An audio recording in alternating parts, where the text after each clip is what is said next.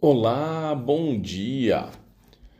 A Ucrânia está acusando a Rússia de executar soldados que se renderam. Israel intensificou os ataques contra o grupo terrorista Hamas. A Venezuela quer incorporar uma parte do território da Guiana. Janones é suspeito de fazer rachadinha.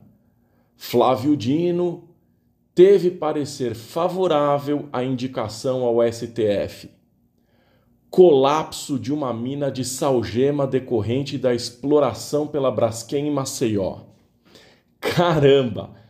Ficou difícil trazer alguma notícia econômica em meio a essa enxurrada de informações.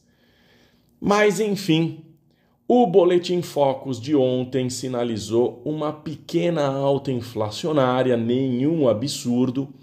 No entanto, isso aponta que a inflação não está cedendo e que, portanto, talvez seja necessário manter a taxa de juros alta, o que não é bom. O presidente do Banco Central disse que até é possível fazer um novo corte de meio ponto percentual na Selic meta, cravando os 11,75 esperados pelo mercado de acordo com o boletim. O déficit primário do governo está alto. E para aumentar a receita, o governo tem feito um malabarismo no manicômio tributário. A ideia é aumentar a arrecadação em 35 bilhões de reais com a tributação de grandes empresas com benefícios fiscais de ICMS não ligados a investimentos.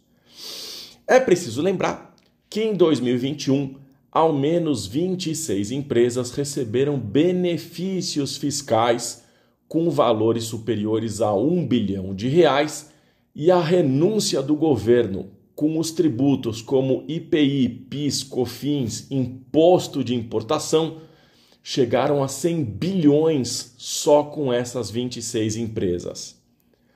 A maior delas, de longe, Petrobras, com 29 bilhões de reais. Depois vem a Vale com 19,2 e a terceira, muito menos valores, é a GE Selma com 5,2 bilhões. A partir da quarta empresa, várias empresas do ramo automotivo, mas todas elas com valores inferiores a 5 bilhões de reais.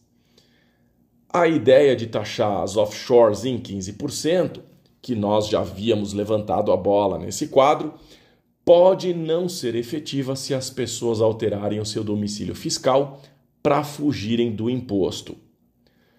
E fazendo isso, os rendimentos no Brasil ficariam sujeitos à tributação especial como não residentes fiscais.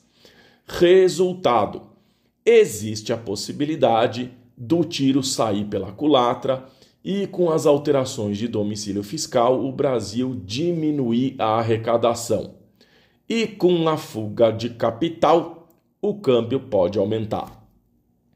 A reforma tributária está com tendência de aumento de impostos e, por consequência, poderemos ter aumento nos preços.